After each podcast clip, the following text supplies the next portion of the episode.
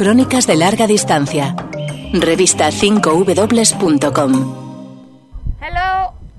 Can you hear me? Please stay calm. We will rescue all of you. Who. ¿Quiénes son los protagonistas? Las voces que no se oyen.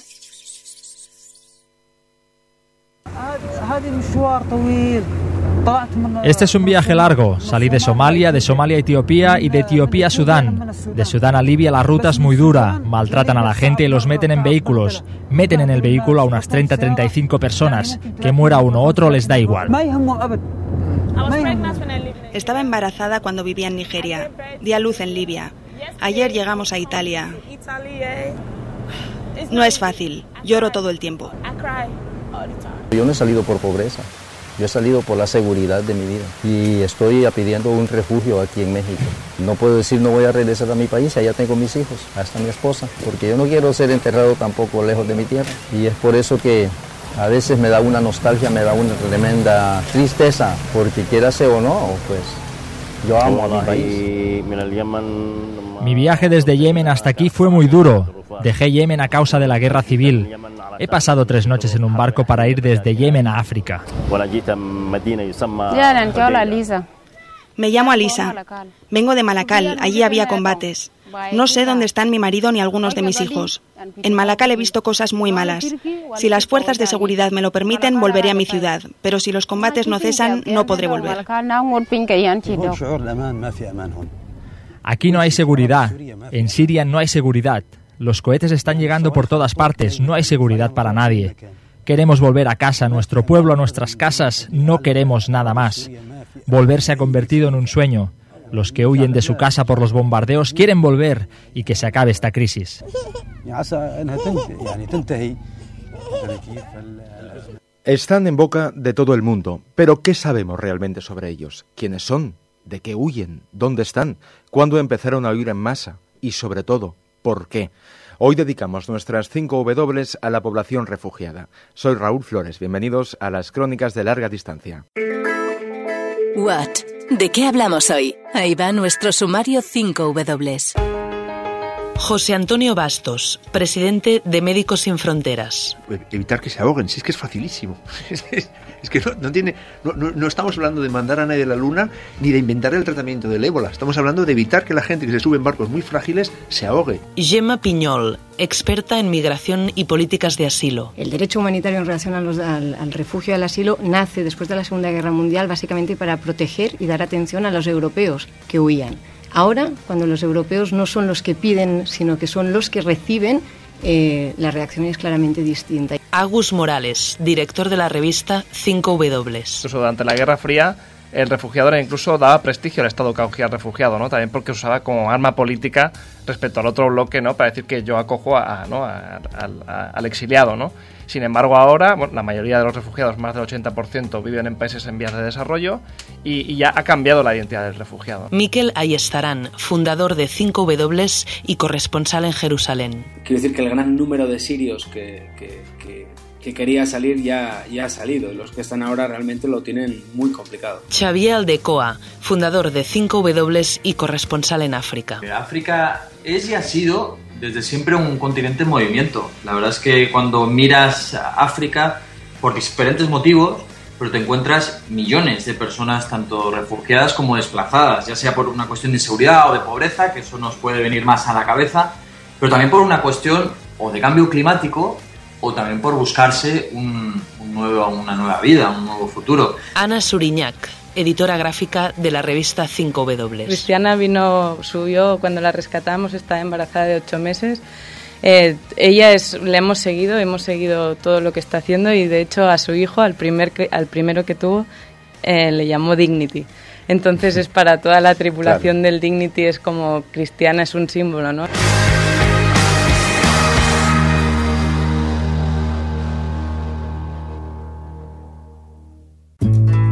Revista 5W. Pequeñas historias. Grandes explicaciones. ¿Cuándo empieza Europa de verdad? Me lo preguntó un refugiado, hace unos meses, confundido en esa gran marea humana que corría desde Turquía, pasando por los Balcanes y con destino a Alemania y los países nórdicos. Territorio Morales. ¿Cuándo empieza Europa de verdad? Me preguntó el refugiado, bloqueado en la ruta, durmiendo sobre el lodo, esperando a que abrieran la frontera. No supe qué contestarle. Si se refería a la Europa de los derechos humanos, a la Europa que quiere acoger a la población refugiada, a la Europa solidaria con los que huyen de la guerra, mi respuesta tendría que haber sido que Europa no empieza nunca pero si se refería a la Europa de las fronteras, a la Europa de las manifestaciones y los ataques xenófobos, a la Europa que mira a otro lado mientras toda una humanidad se ahoga en el Mediterráneo, mi respuesta tendría que haber sido que esa era la Europa de verdad. No seamos hipócritas. Si pensamos que la Unión Europea es la única culpable de lo que está pasando con la población refugiada, nos estamos equivocando. Todo esto no sería posible sin parte de la ciudadanía y cada uno de los Estados europeos. Ya no es justo hablar de indiferencia o egoísmo gases lacrimógenos en Idomeni, patrullas que buscan a refugiados en Bulgaria con la quiescencia del Estado, acuerdos para cerrar fronteras que llenan de cadáveres el Mediterráneo. A nadie le da igual. Desde algunos sectores oficiales y no oficiales se está construyendo un nuevo enemigo, la población refugiada. De momento, esa es la Europa que va ganando. Gracias, Agus Morales, director de 5W, y quédate con nosotros que empezamos ahora mismo a buscar los porqués. Para entender lo que pasa en el mundo. Asamblea 5W.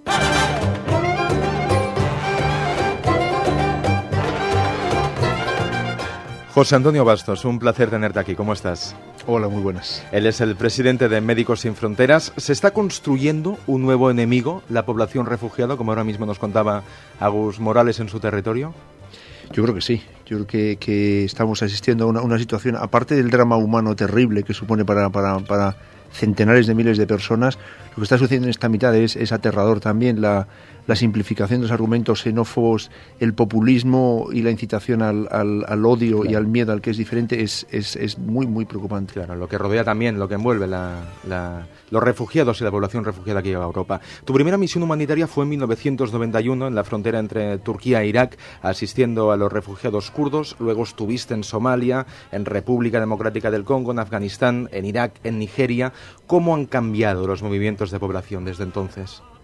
Yo creo que lo más sustancial y fundamental no han cambiado. Yo creo que el, individuo, la familia que escucha disparos o explosiones cerca, que sabe que han matado a su hermano o a su padre, que el edificio donde comía hasta la semana pasada lo acaban de derruir y decide me, echo la familia a los hombros y me voy, ocurrió en el año 808 en España cuando invadió Napoleón y sigue ocurriendo. Es algo intrínsecamente humano el, tener miedo a algo tan, tan brutal como es una guerra cerca y el agarrar a tus hijos de tu familia y echar a correr. eso no ha cambiado nada.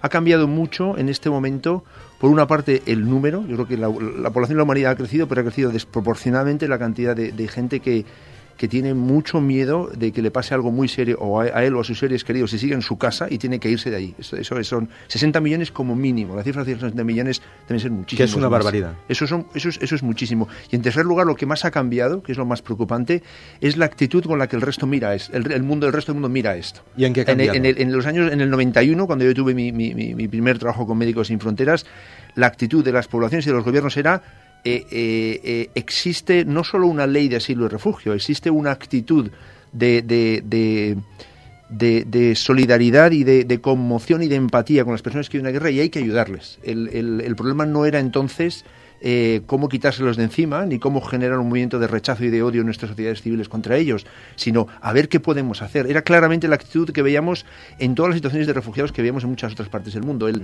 el, tono general de poblaciones civiles eh, generales y de, y de gobiernos y de líderes eh, mundiales era, era un refugiado que huye, hay que ayudarle. Esa era la, la, reacción inicial. Eso es lo que ha cambiado radicalmente. Hmm.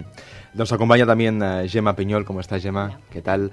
Ella es experta en, inmigración y en políticas de, asilo. ¿Compartes ese análisis de, José Antonio, esos cambios y no cambios eh, sobre los refugiados y la población que se ve eh, forzada a huir de su, de su casa y de su territorio? Sí, yo creo que estamos ante. Primero, una, una, una cosa que me ha gustado que ha dicho no solo digamos, la criminalización de los refugiados, sino del diferente en general. Estamos en un mundo donde el diferente genera miedos y hay gente que se aprovecha de eso para construir discursos. Y luego ha cambiado claramente la, respuesta. Si hacemos un poco de memoria histórica, eh, el marco internacional de protección, el derecho humanitario en relación al, al refugio y al asilo, nace después de la Segunda Guerra Mundial básicamente para proteger y dar atención a los europeos que huían. Y de allí construimos un sistema que luego eh, internacionalizamos a través de Naciones Unidas y se convirtió en la Convención de Ginebra que han firmado todos. Ahora, cuando los europeos no son los que piden, sino que son los que reciben, eh, la reacción es claramente distinta. Y eso yo creo que como reflexión histórica sería bueno tenerla encima de la cabeza siempre. Claro, porque estamos ahora mismo en el momento con más refugiados desde la Segunda Guerra Mundial. ¿Y sabe Europa? Y os lo pregunto a Gemma, a José Antonio también Aguas que nos acompaña. ¿Sabe Europa cómo reaccionar? Creo que saber sabe. Lo que no creo es que hayan querido reaccionar. El problema es quieren, no si saben. Porque gestionar las cosas en general, mm, gestionar es una cuestión de ponerse, arremangarse, decidir y hacer. Yo creo que lo que ha quedado claro es que Europa, y, y me gustaría señalar que no Europa en general o la Unión Europea en específico, sino los Estados miembros, han decidido que no quieren atender a esta, a esta crisis humanitaria, que no es una crisis de refugiados en la Unión Europea, porque lo has dicho, la mayoría de los refugiados del mundo no están en las fronteras de la Unión Europea, es una crisis del proyecto europeo y de lo que implica esta incapacidad que tenemos de dar respuesta a este reto. José Antonio quizá entrando en, detalles un poco más técnicos, con la experiencia de, trabajo con Médicos Sin Fronteras, yo, yo de 20 años, acoger en el continente europeo a, a 350.000, a un millón de personas es técnicamente muy fácil. Eso lo hemos hecho organizaciones humanitarias en lugares del mundo donde no había ni pistas de aterrizaje ni camiones muy cerca de situaciones de guerra. Era algo técnicamente. Las maniobras militares que se están haciendo en muchas partes del mundo son muchísimo más complejas técnicamente, tienen una infraestructura muy similar a lo que es desde el principio de esta crisis haber, haber asegurado que las miles, decenas de miles y centenares de miles de personas que se han sido eh, humilladas y maltratadas en su llegada a las islas del Mediterráneo de Europa hubieran sido recibidas en condiciones técnicamente adecuadas. Eso lo sé muy bien de primera mano por nuestro trabajo con Médicos Sin Fronteras. Aprovecho para decir que es chocante que los estándares de asistencia técnica que la Unión Europea impone a las ONGs que financia para tratar refugiados, para asistir a refugiados en África, se han sido completamente ignorados para la asistencia que se ha dado a los refugiados en Grecia, Serbia, Croacia, incluso probablemente en Alemania y en, y en, Austria. Eso es, eso es, eso es, eso es un doble estándar eh, impresionante. Y luego algo de lo que no sé de primera mano, pero me consta por, por, por experiencia personal, un pueblecito en Castilla que se llama Sigüenza, que acoge un centenar de refugiados cada año, más o menos, y desde los últimos diez años, un pueblo muy tradicional, muy conservador, precioso, medieval, y donde no pasa nada porque haya tres o cuatro somalíes por la calle mayor, un sirio, una familia iraquí integrada. Esto sabemos, los países europeos saben cómo integrar y acoger a refugiados. Hubiera sido cuestión de decir el número, por eso el factor clave es queremos si hubiera, aumentar el número, creo que tú sabes mucho más de los procedimientos, los detalles, pero el problema es la intención política. O sea, es voluntad. Es voluntad, completamente. Totalmente. A mí que se me ocurren muy pocos eh, motivos que no sean la falta de voluntad política y ya directamente la, la, xenofobia, ¿no? Porque eh, yo creo que es interesante también el, el, cambio histórico que se ha producido, del que estábamos hablando antes, incluso durante la Guerra Fría, el refugiado incluso daba prestigio al Estado que acogía al refugiado, ¿no? También porque usaba como arma política respecto al otro bloque, ¿no? Para decir que yo acojo a, ¿no? al exiliado, ¿no? Sin embargo, ahora la mayoría de los refugiados, más del 80%, viven en países en vías de desarrollo y, ya ha cambiado la identidad del refugiado, ¿no? Y yo creo que esto es fundamental para entender eh, eh, la gestión que está haciendo Europa de, de flujo de refugiados. Eh, sí, a mí me gustaría añadir que yo creo que hay un, un, debate que tenemos que empezar a plantear, porque yo no creo que los refugiados estén en el origen de los partidos populistas y xenófobos, sino que estos han cogido esto como gran excusa para eh, construir un discurso. Y los partidos ya estaban anteriormente. Estaban antes, antes era el inmigrante, luego será el diferente, luego pues lo podemos ver en, en otras cosas que pasan. Los colectivos diferentes pueden ser por orígenes, por, eh, por sexo, por identidades. En cualquier caso se crean estas... ¿Qué, ha pasado? Que la falta de gestión de la, falta de respuesta, la inacción, ha, demostrado, ha, creado una situación que parece como ingobernable, y cuando no lo es, ¿eh? porque lo decía antes uh, Antonio, y creo que es claro, es una cuestión que era gestionable, pero ha, creado en, la, percepción social de que esto es muy, muy ingobernable. Y en base a esto, los estados han dicho, es que claro, tenemos aquí una extrema derecha que nos presiona. No hay cifras en estos momentos, y de verdad lo digo con las cifras de los últimos eurobarómetros, de las últimas que ha hecho Amnistía Internacional, que digan que la gente tiene menor recepción en relación a los refugiados que en relación hace bajan las cifras, pero bajan puntualmente. No estamos hablando de cambios absolutamente brutales. ¿Qué es lo que ha cambiado? Ha cambiado la capacidad de los estados de decidir cómo entoman el tema y cómo, y cómo generan. Y solo para añadir una cosa más, en general los países que mayor discurso xenófobo tienen son los que menos refugiados y menos inmigrantes tienen en sus territorios, cosa que también demuestra cómo se construyen cosas que en la verdad no tienen, no tienen espacio real en la...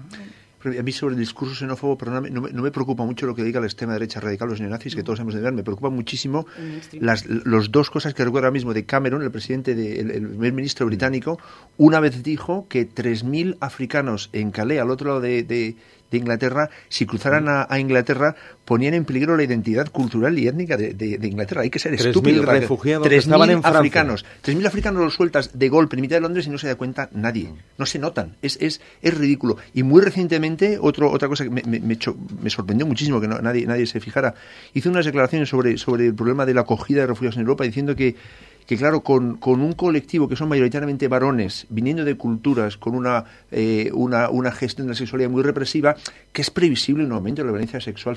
esos, esos son los discursos populistas peligrosísimos. Claro, y o aquí en España un ministro de Interior, un obispo, diciendo, diciendo, diciendo una, una, una incitación al rechazo y al odio por voces que deberían ser razonables, eso sí que es inadmisible. Y desde algunos sectores se ha hablado también de seguridad e incluso se ha vinculado la llegada de refugiados actos de terrorismo.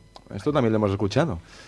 Eh, esta es parte de la construcción del discurso que estábamos diciendo. Es decir, y además yo creo que tiene toda la razón. El problema básicamente es cómo en los partidos mainstream, en los partidos más mayoritarios, se van incorporando de manera casi como discreta estas frasecitas de ahora digo, uy, ahora de golpe, lo decía, y, pasó por ejemplo con el caso de lo que sucedió en Colonia a principios del fin de año, fin año 2016, con la lógica de pensar que eh, la extrema derecha se ha convertido en feminista pues no es una tradición, jamás la extrema derecha ha sido más o menos feminista, pero la construcción del miedo al otro pues puede coger la forma que quiera. Y lo, lo, problemático realmente es cómo eso se naturalizó rápidamente en los medios eh, convencionales, cómo los partidos mayoritarios rápidamente asumieron este discurso.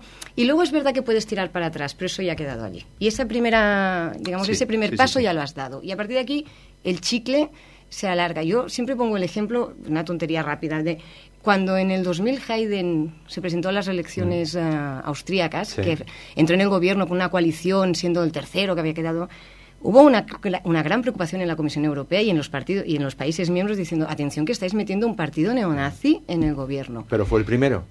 Pero es que las últimas elecciones austríacas hemos tenido un mano a mano entre un presidente verde y un presidente xenófobo y la, la, posición de la Unión Europea y de los países miembros no ha sido atención vais a meter un ha cambiado. nuestro nivel de tolerancia acepta cosas que antes no aceptábamos y esto me parece a mí muy preocupante. Yo, quería haberlo hecho cuando has hablado antes de, cómo ahora que los refugiados vienen a Europa y no son europeos. yo creo que hay un periodo entre medias, entre, entre la Segunda Guerra Mundial y, y una creación del Estatuto y el concepto de refugiado para europeos ha habido, ha habido cuatro décadas entre medias en que sí nos lo creíamos y el mundo sí funcionaba cogiendo refugiados asiáticos, africanos, sí, ha funcionado, sí, sí, sí nos lo llegamos a creer todos. Es ahora cuando es Europa físicamente la que está siendo retada por la llegada de refugiados donde, donde esto ha saltado por los aires. Y es, cuando Europa es más fuerte, ¿es cuando más frena? Bueno, yo creo que es precisamente porque es más débil. Estamos, en un, más débil. estamos en un problema serio en, el proceso de construcción europea y yo creo que los refugiados, a mi entender, no son causa de, sino consecuencia de. La falta de reacción, me refiero. Y estamos, por ejemplo, ahora ante un eh, reparto y compromisos de distintos estados para ver eh, cuántos refugiados se van a un estado, se van a otro. Por ejemplo, en España se compromete a reubicar unos, unas 15.000 personas y a reasentar casi 1.500. ¿Qué significan esas, esas cifras? Estas cifras son la confirmación de que las políticas de inmigración y asilo en los países de Estados miembros son competencia de los Estados. Y no de la Unión Europea. Y no de la Unión Europea, de la Comisión Europea o del conjunto. Entonces, como no había capacidad de hacer nada, porque los estados no estaban haciendo nada, la Comisión tuvo un momento de pedirles por favor que hicieran algo. Hizo una propuesta que muchos consideramos en ese momento poco ambiciosa y visto lo visto casi parece. Era ridícula, porque claro, al final la cifra empezó por 120.000, luego acabaron 160.000 repartidos, pero pareciera una cosa poco ambiciosa, pero es que se ha demostrado que es que ni eso, a lo que los estados miembros, por cierto, se comprometieron, han sido capaces de cumplirlos. Sí, se, te olvida decir que ese acuerdo es de julio del año 2015, es de hace 11 meses. Y, la velocidad de progreso, de cumplimiento de esos 15.000, creo que estamos por debajo del 1%, ¿no? Con un, centenar, dos centenares, unos centenares escasos, es, es, es, yo creo que es una estafa. A nivel político es una estafa. En el, en, el verano pasado, con, con, las no solo la imagen de Aylan Kurdi, sino yo creo que las imágenes, las que, las que difundieron, luego hablaremos del Dignity, las que, las que difundieron de los rescates, y se, se provocó una oleada de solidaridad en toda Europa. Y yo creo que la mayoría de las sociedades civiles europeas estaban muy volcadas hacia esa hacia esa recepción a, los, a, la gente que de la guerra civil en Siria y de la miseria en África y otra serie de situaciones, de situaciones atroces. los gobiernos europeos, ante la presión y, como dices tú, con la mediación y de la Unión Europea, hicieron este gesto de poner unas cifras en la mesa, yo creo que era una estafa política. Nos engañaron a todos diciendo que iban a coger y en realidad no, no había ninguna intención detrás. La prueba la prueba está in the pudding, como dicen en inglés. La prueba es que no ha pasado nada, prácticamente. Y además recordemos que, que, al principio España estaba regateando por coger a un millar o dos mil menos refugiados al principio cuando no, cuando, cuando no se hablaba tanto, cuando la opinión pública no era, no era tan vocal personas, recordemos que muchas de ellas, hace nos veamos, que están huyendo de, de, grupos terroristas. Eso, eso está bien importantísimo. Desde luego, si, si alguien... Porque antes, no, que antes que preguntaba también sobre el tema de terrorismo, yo, por ejemplo, mantengo contacto con un, un refugiado que ahora vive en Alemania y le pregunté justo después de, de, atentado de, París que como que, que, si la gente se había metido con él o y me decía que le habían insultado y claro para personas que están oyendo de eso que luego les acusen de ser precisamente terroristas pues vuelven a ser víctimas. Enseguida continuamos con esta asamblea 5W que hemos montado con José Antonio con Gemma y con Agus. Antes vamos a tomar algunos apuntes sobre los movimientos de población en el Mediterráneo la ruta más peligrosa del mundo. Lo hacemos con Nuria Har When, ¿cuándo cambia la historia? Desde el 2014, más de 10.000 personas han muerto en el mar Mediterráneo. En lo que llevamos de año, casi 3.000 personas se han ahogado intentando llegar a Europa. La ruta más mortífera es la del Mediterráneo central, con destino a Italia, sobre todo para aquellos que salen de Libia y de Egipto, donde se han registrado casi 2.500 muertos. La mayoría de personas que llegan por esta ruta son eritreos, nigerianos, gambianos y somalíes. En cambio, en la ruta griega, la mayoría de refugiados son sirios, afganos e iraquíes. En total, más de 200.000 personas han llegado este año a Europa por mar.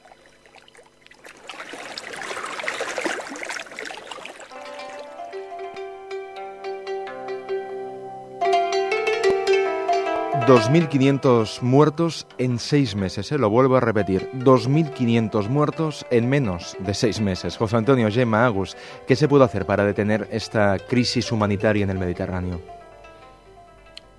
Evitar que se ahoguen, si es que es facilísimo. es que no, tiene, no, estamos hablando de mandar a nadie a la luna ni de inventar el tratamiento del ébola. Estamos hablando de evitar que la gente que se sube en barcos muy frágiles se ahogue. Es, este es también ah, sorprendente. Como estamos hablando de algo como si fuera algo imposible. Es, facilísimo. Y perdóname, una, una cosa me hace, me hace sonreír o me duele.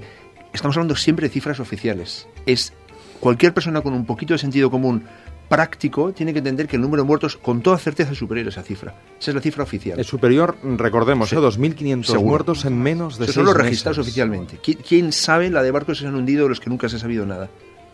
No, y lo decías antes, de la, la, locución hablaba Nuria de 2014, pero si es que si vamos al 2013 ya tenemos Lampedusa y el, eh, ¿os acordáis? Ese, ese gran naufragio de 700 personas que hizo una especie de funeral de Estado donde estuvo el Papa, la, la entonces comisaria Malmström. Es decir, es que esto no era una cosa imprevista, era una cosa que se podía haber evitado, podíamos haber trabajado en origen para evitar todas estas, estas cuestiones.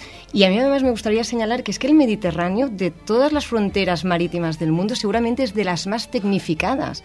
Tenemos radares, tenemos sensores, sabemos perfectamente lo que sucede y aún así se ahogan barcos al final. Volvemos a la voluntad que antes también comentábamos, ¿no? Bueno, para mí lo más escalofriante, de hecho, es es eso, ¿no? Que son muertes programadas, que desde sabemos que no desde hace meses y bueno y sobre todo después del acuerdo entre la Unión Europea y, Turquía que esta ruta es la más peligrosa, ¿no? La de Libia a Italia. Sabemos que van a llegar los naufragios. Sabemos que es una noticia que va a llegar. No sabemos si es el lunes, en martes y, y, ocurre, ¿no? Y, yo creo que, que, es algo que tiene que, que pesar sobre la conciencia de todos porque es, es, es, un drama que, a que todos hemos visto llegar y que no, no se ha hecho nada para, para solventarlo. Y durante años. ¿Qué está pasando en Libia? Ahora que mencionabas Libia, para que tanta gente salga de allí sabiendo que puede morir en el mar. Yo creo que al, igual que en las crisis de refugiados o en las epidemias, en otras situaciones, la mortalidad es una cifra que impresiona mucho, es una cifra relativamente objetiva, pero hay que tener mucho cuidado porque lo más grave que le puede pasar a un ser humano no solo es morirse, hay mucho, mucho más. Y en esta crisis, concretamente el Mediterráneo Central, estás mencionando, Libia es, Libia es un agujero negro de inhumanidad que se parece mucho a México, en el sentido que hay grupos de crimen organizado que hacen extorsión y secuestro al por mayor. Agarran un centenar o dos de personas con muy pocos recursos y de origen social muy humilde, cada, cada individuo es completamente desechable eh, despedazan personas con sierra mecánica delante de los demás, de los demás, torturan y extorsionan y sacan de cada uno de ellos un centenar de dólares de cada una de las familias y al por mayor hacen cantidades grandes, pero es, es, es ganadería del horror humano. Eso está ocurriendo con la gente que huye de Centroamérica, que atraviesa México con los grupos criminales, y exactamente lo mismo en Libia. O sea que la gente que se ahoga en el Mediterráneo son la minoría de aquellos que consiguen superar una experiencia atroz de ser torturados, extorsionados y maltratados brutalmente en el tiempo que están esperando en Libia, para luego subirse a los barcos y, llegar. Es, es todo ello mucho peor de lo que parece, mucho peor, y en el caso de Libia sobre todo. Sí, solo añadir que al final lo que nosotros vemos es la punta de un iceberg. Lo que hay debajo y, no solo refugiados, sino también desplazados internos, gentes que además muchas veces son sometidas por sus propios estados y no han podido cruzar una frontera internacional, con lo cual el acceso a estas personas y la capacidad de protegerlos aún es, eh, aún es eh, mayor. estamos viendo lo que es la suma de estados fallidos y la incapacidad que tienen de garantizar la seguridad y la mínima dignidad de vida a sus personas y ante eso cualquiera de nosotros cogería e intentaría salir de allí y el proceso de llegar es eh, francamente complicado. Es largo, complicado y, con sufrimiento. Otro caso, eh, hablábamos ahora de, Libia, vamos a, Siria, porque la guerra siria ha causado el mayor éxodo de las últimas décadas. La mayoría de los 4,8 millones de refugiados sirios están en los países limítrofes con Siria, que pese a sus escasos recursos están cargando con el peso de la crisis. Hablamos con Mikel Ayestarán, es fundador de 5W y periodista que ha viajado en varias ocasiones a Siria. Miquel, ¿cómo estás? Hola, muy bien. ¿Dónde te encuentras ahora mismo? Pues estoy en, Jerusalén, la ciudad donde resido ya desde hace un tiempo. Miquel, hablábamos de, Siria ahora mismo. ¿Todos los sirios pueden huir? Eh, pues bueno, la verdad es que cada vez lo tienen más complicado, ¿no? Eh, sí que hubo un momento que era, que era realmente fácil salir desde, desde Turquía, desde Líbano, eh, desde Jordania, pero poco a poco las fronteras del país se han ido cerrando y ahora mismo eh, los que quieren salir, por ejemplo, de, forma legal, lo tienen muy complicado, eh, ya que la única frontera que, controlarían los sirios que viven en la parte que controla el gobierno podrían hacerlo por Líbano y, cada vez los requisitos son, son más duros, ¿no? Y en cuanto a la gente que vive en, en las zonas bajo control de la, de la oposición, también eh, las fronteras eh, ya son cada vez más complicados para ellos. Por eso quiero decir que el gran número de sirios que, que, quería salir ya, ya ha salido los que están ahora realmente lo tienen muy complicado. Mm. ¿Hacia dónde eh, huyen o han huido los que han podido salir del país? Bueno, hay, hay un, eh, el, flujo más importante que se ha producido en Siria de población, primero es un flujo de, desplazados internos, ¿no? Es el número más fuerte. O sea, dentro del país, ¿eh? Dentro de Siria. Los movimientos más fuertes se han producido dentro del propio país, eh, a zonas bajo control del gobierno, sobre todo, y, bueno, pues lo que serían los, eh, los alrededores de las, de las grandes ciudades, ¿no? Como, como por ejemplo Damasco, como Hama, como Homs, son ciudades que están ahora absolutamente superpobladas por la, por la llegada de gente de, las zonas en, conflicto, ¿no? Ese es un, primer paso. Eh, pero el, segundo paso más claro es el de los sirios que han buscado refugio en los países vecinos, eh, sobre todo en Turquía, pero también en, Jordania, en Líbano e incluso en, en Irak, ¿no? que, sigue recibiendo a, sirios que escapan del conflicto. Hay otro país, además de, Siria, que conoces de, cerca, es Afganistán, y los afganos han sido durante tres décadas, y hasta hace muy poco, el mayor grupo de refugiados del mundo. ¿Nos hemos olvidado de Afganistán ahora mismo? Totalmente, totalmente. Desde el punto de vista informativo, en el momento que concluyó la, misión eh, internacional de la OTAN, eh, pues prácticamente ha desaparecido de, las noticias, ¿no? No hay más que echar un, vistazo a, la hemeroteca. Eh, Estados Unidos presente, incluso va a reforzar su papel en Afganistán, como ha dicho eh, hace poco el, presidente Barack Obama, pero realmente ya nos parece una, una cosa de, un pasado muy lejano, ¿no? Y no hay que olvidar que, la invasión fue en, en 2001, o sea, tampoco está hablando de una cosa tan, tan, tan lejana en el tiempo y como dices, es un, un conflicto que, que, sigue generando sigue generando un número de, refugiados muy importante porque realmente el, el, país, eh, la situación que está ahora mismo, me parece que es una zona en la cual yo al menos intentaría, intentaría salir de ahí. Mm. Miquel, ahí estarán. Gracias por contarnos estas historias sobre Siria, también sobre Afganistán, este punto olvidado, pero que, de noticias, por desgracia, sigue generando y bastantes. Gracias por acompañarnos. Gracias a vosotros. Agus, en la revista, por ejemplo, insistís mucho en las poblaciones olvidadas, en los colectivos desplazados por la violencia que no salen en los medios de comunicación. Yo creo que el caso que comentaba eh, Miquel de, los afganos es paradigmático, ¿no? Una población que durante tres décadas ha sido el, grupo más nutrido de refugiados del mundo y a mí se me cae la mano a los pies cuando veo a los afganos llegando a Europa y se hacen pasar por sirios para, para poder pasar en un momento en que la violencia es incluso mayor que hace unos años en Afganistán eh, yo creo que, es uno de los casos más duros que, hay en el mundo ahora mismo. ¿Y por qué no se habla de ellos? ¿Qué pensáis? Sobre todo, por, yo creo, por la retirada de las tropas, por la fatiga del público, pero también por la retirada de las tropas extranjeras. ¿no? En el momento en que no hay ese, ese, ese factor, yo creo que se ha perdido también el poco interés informativo que, tenía la, región. Yo creo que hay un, elemento de vergüenza colectiva del mundo con Irak y con Afganistán, con la impresión de que iban a ser liberados del radicalismo y la brutalidad y el totalitarismo y se les iba a dar un mundo mejor con una reconstrucción de su país y una democracia y lo que ha ocurrido es justo lo contrario. Yo, yo no creo que sea completamente inocente el silencio del olvido de Irak y de Afganistán. Creo que hay por parte de los países occidentales una, una sensación de culpa y de vergüenza bastante importante. Si hay un continente, eh, y ahora acabaremos de, de, casos paradigmáticos, donde no prestamos atención a los movimientos de población, ese es África. Conectamos, ya nos escucha Xavier Aldecoa, que es también fundador de la revista 5W y corresponsal en África. Xavier Aldecoa, ¿cómo estás? ¿Qué tal? ¿Cómo andáis? Muy bien. ¿Cuáles son esos refugiados en África que no vemos? ¿Dónde están? Pues están por todas partes, porque África es y ha sido desde siempre un continente en movimiento. La verdad es que cuando miras África por diferentes motivos, pero te encuentras millones de personas, tanto refugiadas como desplazadas, ya sea por una cuestión de inseguridad o de pobreza, que eso nos puede venir más a la cabeza, pero también por una cuestión o de cambio climático o también por buscarse un, nuevo, una nueva vida, un nuevo futuro. De hecho, seis de los diez países eh, con más refugiados y desplazados del mundo están en África, así que es un continente que digo, ya, ya decía al principio, que está en movimiento. ¿Cuáles son las principales rutas migratorias de África?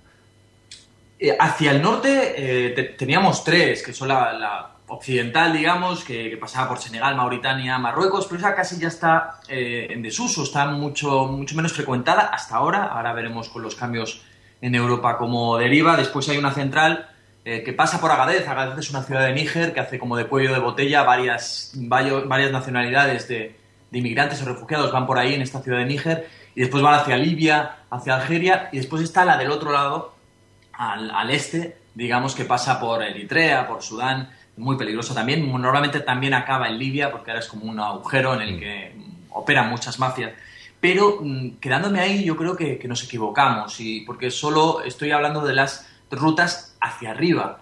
Y la mayoría de, movimientos se dan en la propia África. Y eh, por una cuestión de trabajo, como decía antes, pues solo en África Occidental hay más de 8 millones de personas que se mueven entre países para buscar trabajo o porque como las, eh, las fronteras no tienen mucho sentido, tienen su familia al otro lado de la frontera. Es algo que pasó, por ejemplo, con el ébola, ¿no? O, por ejemplo, en el sur, eh, Sudáfrica o Angola o incluso la República Democrática del Congo son imanes económicos para los países de alrededor. ¿Crees que el debate entonces sobre la población refugiada se está eh, dejando de lado también a, los africanos? Porque digamos que por lo que nos cuentas de movimientos hay y los hay múltiples.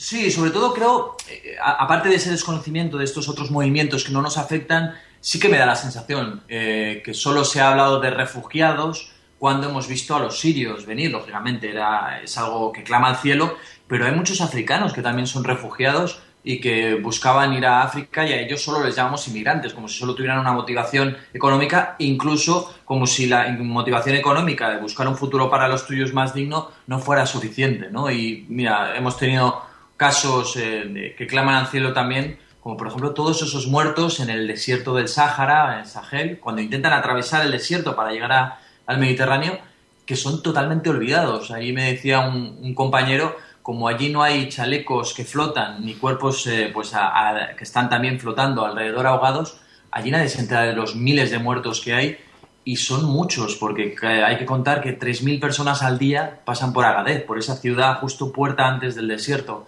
así que muchos no llegan. Xavier Aldacoa, corresponsal en África, también fundador de 5W, gracias por acompañarnos.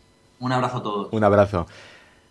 África, uno de los grandes olvidados.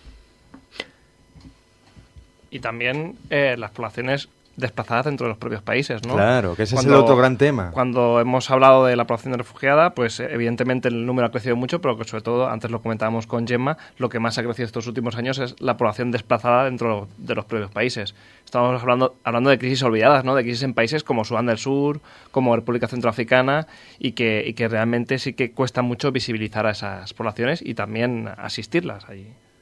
Y la lista es más larga. ¿eh? Somalia no ha dejado de ser un país en guerra desde, desde el año 91. Eh, Darfur, que fue muy conocido porque Sean Penn o algún otro actor de repente lo puso en los medios de comunicación, en Darfur siguen bombardeando a población civil y en, en decenas de miles los asistimos desplazados en, Darfur hoy. El norte de Nigeria y países colindantes, la zona controlada por Boko Haram, es otro, otro escupidero de personas que huyen aterrorizadas. Eh, África tiene la mayor, no, sé de desplazamientos, tiene la mayor colección de crisis brutales, olvidadas e ignoradas. Sin ninguna duda, todas ellas producen un montón de gente huyendo. Sudán del Sur, un país chiquitito y, desconocidísimo, tiene, creo que es 1.600.000 desplazados internos. Eso es una proporción enorme. No, me sé la cifra de su población, pero es una cifra muy significativa un país tan pequeño con una historia tan corta. O sea, África, África realmente tiene lo, lo más olvidado de los olvidados. Para empezar a, cerrar eh, el debate, ¿hay alguna esperanza, alguna posibilidad real de cambiar las cosas y de que esa población eh, de la que hemos hablado de, diversos puntos del mundo sea acogida?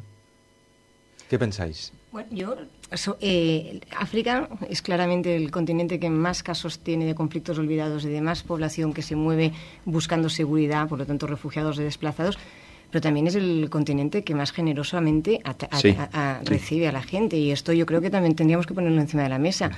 Cuando hablamos de campos de refugiado en países como Kenia, que ahora está en debate porque están pendientes de cerrarse dos de, dos de ellos. Inspirados por el Europeo. Sí, claro.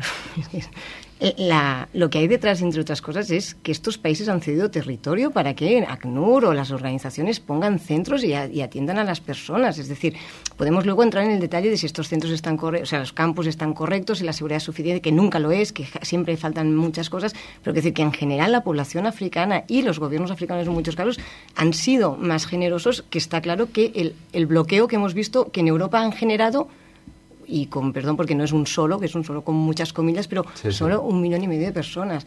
Es decir, yo creo que esto también es una reflexión que teníamos que hacer, porque volvíamos a lo que decíamos al principio, es que al final es una cuestión de voluntad, de voluntad.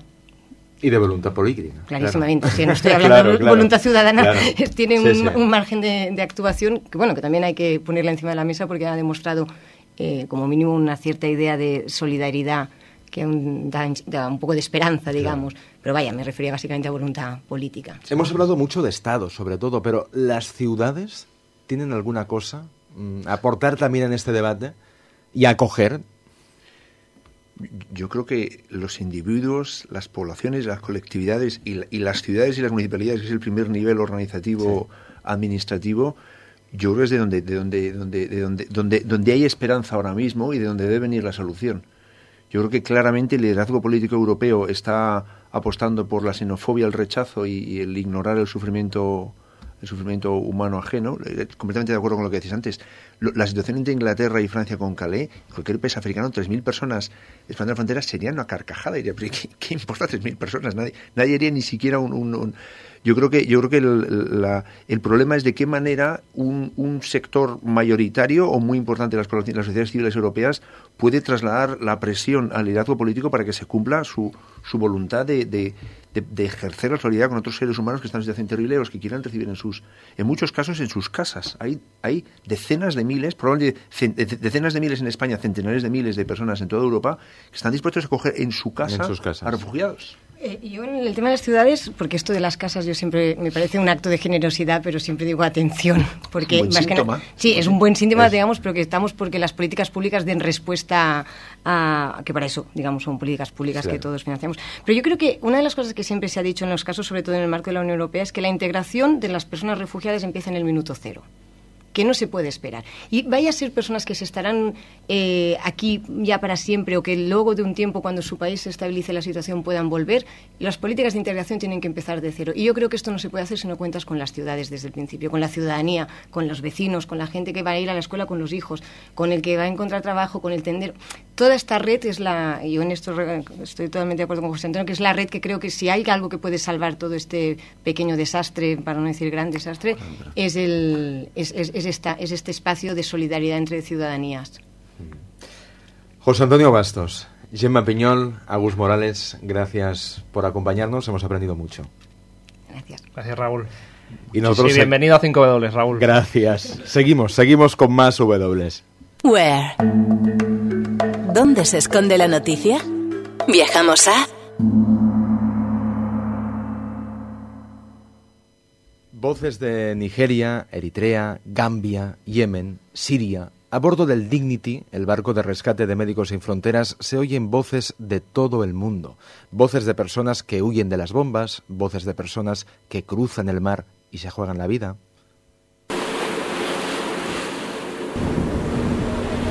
Yeah, this is Dignity First, Captain speaking. Yes. We are proceeding to that point. We are 25 miles away. Estamos a 5 minutos ya. Estamos llegando. Y nos preparamos para salir a rescatar y recibir a la gente.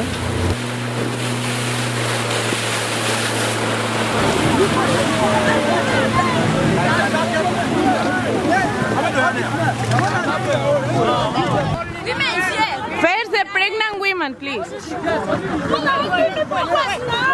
Va a empezar eh, Samir.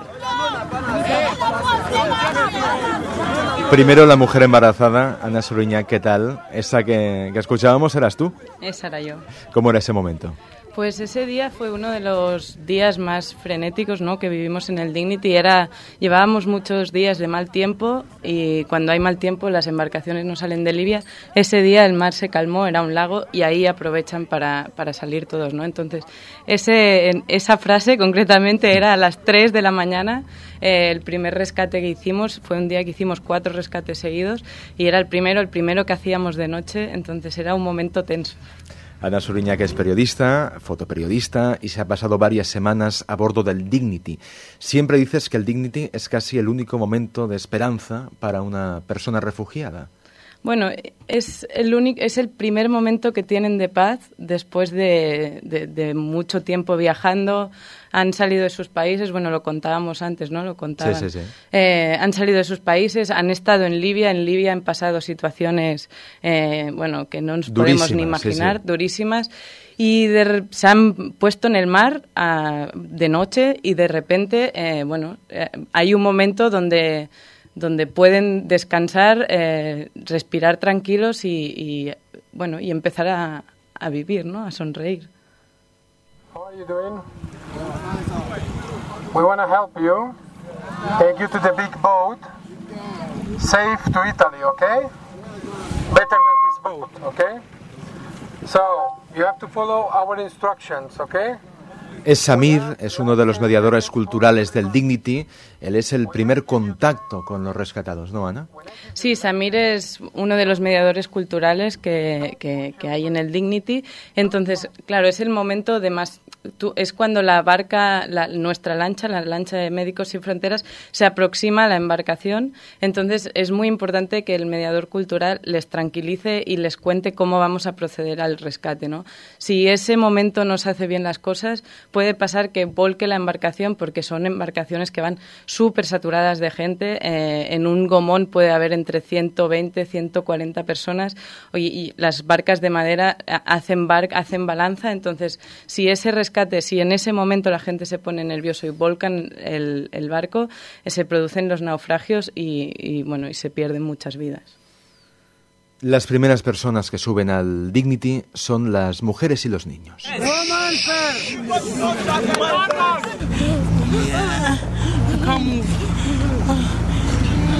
It's okay, we have doctors here, okay? No problem. Ana, ¿por qué van las mujeres primero? Bueno, normalmente siempre se sacan primero a los heridos, si hay heridos en el a bordo, y después son los niños y las mujeres. Las mujeres muchas veces son las más vulnerables a lo largo de la ruta. Muchas sufren violencia sexual, eh, han perdido amigas, han estado encerradas y en la propia barca son las que viajan en los peores sitios. Hemos encontrado mujeres que viajaban literalmente debajo de los hombres entonces eh, y muchas veces al lado de la, del motor donde hay la gasolina entonces muchas vienen con quemaduras en la piel entonces es por eso ¿no? Que sacamos primero a las mujeres también vienen muy nerviosas y muchas el hecho de viajar debajo de los hombres pues vienen con todo el cuerpo dormido eh, muchas vienen con, con, con- con signos de violencia de la que han sufrido en Libia entonces bueno por eso se sacan ellas primero Las mujeres sufren, sufren mucho a lo largo de toda esta ruta. Vamos a escuchar a Cristiana, nació en Nigeria, vivía en Libia y cuando Médicos Sin Fronteras la rescató estaba embarazada de ocho meses. Muchas de nuestras chicas trabajan en casa de los libios como limpiadoras. Escucharás a muchas de ellas decir que ayer fueron violadas y golpeadas por sus jefes. Me asusta tomar un taxi. Quizás él sea un ladrón, quizás me viole, incluso estar embarazada no me protege de ello. Ahora Cristiana vive en Italia, muy cerca de Roma, y acaba de conseguir trabajo, ¿no, Ana? Sí, sí, ahora, bueno, como decías, ¿no? Cristiana vino, subió cuando la rescatamos, está embarazada de ocho meses. Eh, ella es, le hemos seguido, hemos seguido todo lo que está haciendo y de hecho a su hijo, al, primer, al primero que tuvo, eh, le llamó Dignity. Entonces es para toda la tripulación del Dignity, es como Cristiana es un símbolo, ¿no? Y ahora está y para ella lo es el Dignity también. y claro. para ella lo es el Dignity. Ella es una de las que decía, ¿no? Es que aquí en el Dignity por fin he podido respirar, ¿no? Y, y también es eh, Cristiana denunciaba la violencia que sufren las mujeres en Libia, que no siempre es fácil. Cristiana, ella estuvo viviendo muchísimo tiempo en Libia. Eh, llevaba cinco años viviendo en Libia, tenía su negocio en Libia, entonces es gente que ha tenido que dejar Libia porque ahora Libia está sufriendo una guerra. sí, lo que antes estábamos contando y comentando. Y entonces, Sí, bueno, pues Cristiana salió y la única manera que encontró de salir de Libia fue lanzarse al Mediterráneo. No era su, su, su, su, su objetivo, ¿no? Entonces es como, bueno, ahora ella está en, en Roma y sí, sí, el otro día nos decía que ha encontrado trabajo en un salón de belleza que es precisamente el negocio que tenía en Libia. Qué bien, qué bien. Sí. Quedarse en Europa es lo que sueñan muchos de los que huyen, pero sin embargo es lo más difícil. Volvamos al Dignity, así reaccionan Cristiana y su grupo cuando ven Italia desde el barco.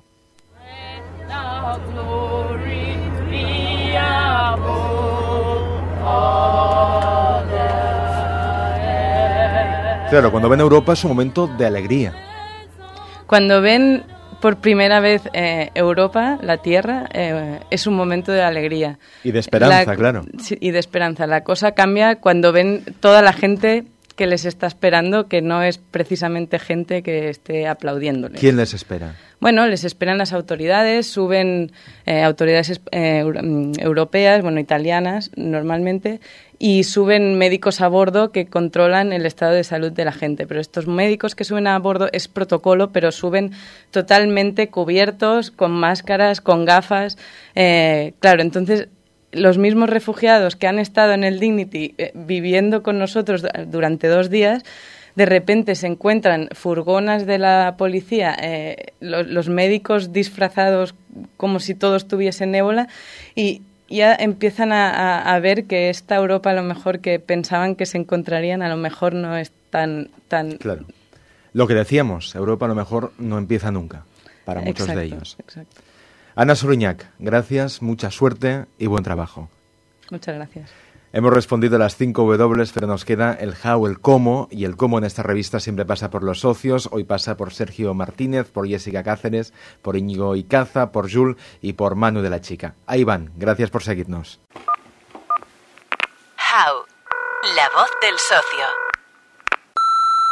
Desde los países europeos se ha de dar apoyo en todos los sentidos ¿no? a los refugiados, pero un trabajo muy importante que se debería hacer desde Europa es ir al foco del problema, que en mi opinión está en sus países de origen, ¿no? países que están en constante estado de guerra, eh, conflictos, muchas veces conflictos generados por el intento de, democratización ¿no? desde Europa o de Estados Unidos. ¿no? Obviamente, desde un punto de vista ético, moral y humano, tenemos un compromiso, debemos ayudarles, pero sin olvidar que hay mucho trabajo por hacer a nivel eh, de derecho internacional, a nivel político, desde Europa y de Estados Unidos, en sus países de origen, y no simplemente limitarnos a vender armas y lucrarnos y luego la doble moral, ¿no? Por un lado vendemos armas a, países del tercer mundo y por otro criticamos, ¿no? Estos estados que muchas veces de guerra, que esto muchas veces son generados por el propio primer llamado primer mundo, ¿no? Me molesta bastante cuando leo artículos que culpabilizan en general a todos los europeos por igual sobre la crisis de los refugiados. Con la información que tenemos hoy en día a través de periódicos, radio, medios de comunicación diversos, Internet, aquel que no quiere hacer nada por los refugiados, será su culpa. En mi casa somos socios de dos ONGs y sabemos que de alguna forma ayudamos a intentar solventar pequeños problemas, pero ayudamos. Y el momento más importante es cuando llegan las elecciones y hay que ser consecuente con el voto. ¿Cómo van a sobrevivir a la guerra? ¿Cuánto tiempo más van a soportar? ¿Cuál es la solución a tanta matanza y violencia?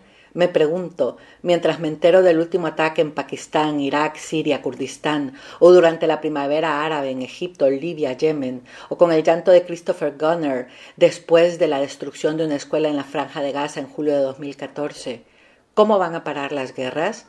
Y de golpe, en enero de 2015, se intensifica la crisis de refugiados llegando a Europa. Dentro de toda la tragedia humana, me siento esperanzada. Son ellos mismos, los refugiados, pidiendo con su búsqueda de un hogar seguro que paren esas guerras, que no están dispuestos a seguir pagando con sus vidas las luchas de intereses de otros. El 14 de junio de 2015 Turquía cerró su frontera con Siria en Tel Aviv. Fueron unas horas. En algunas fotografías de Bulen Kilik, fotógrafo de AFP, se puede ver a los soldados turcos mirando cómo los yihadistas del Estado Islámico se llevan de vuelta a los sirios no hacen nada. Unos meses después fue Europa la que bloqueó sus fronteras. Nunca se había enfrentado a algo así y no sabía qué hacer. Los medios de comunicación tampoco han logrado solucionar el problema, pero sí que pequeñas ONGs o movimientos ciudadanos echaron una mano. Han conseguido hacer algo. Pero una ecuación con varias incógnitas necesita de muchas operaciones. No basta con pasajes seguros, financiar campos y pagar a dictaduras para frenar los flujos migratorios. Hace falta más. Y buscar esas soluciones es labor de todos, de los gobiernos y de los ciudadanos. ¿Se puede contar el mundo con las 5 W? En el mundo pasan cosas increíbles. Ayúdanos a contarlas. Hazte socio de revista 5 W.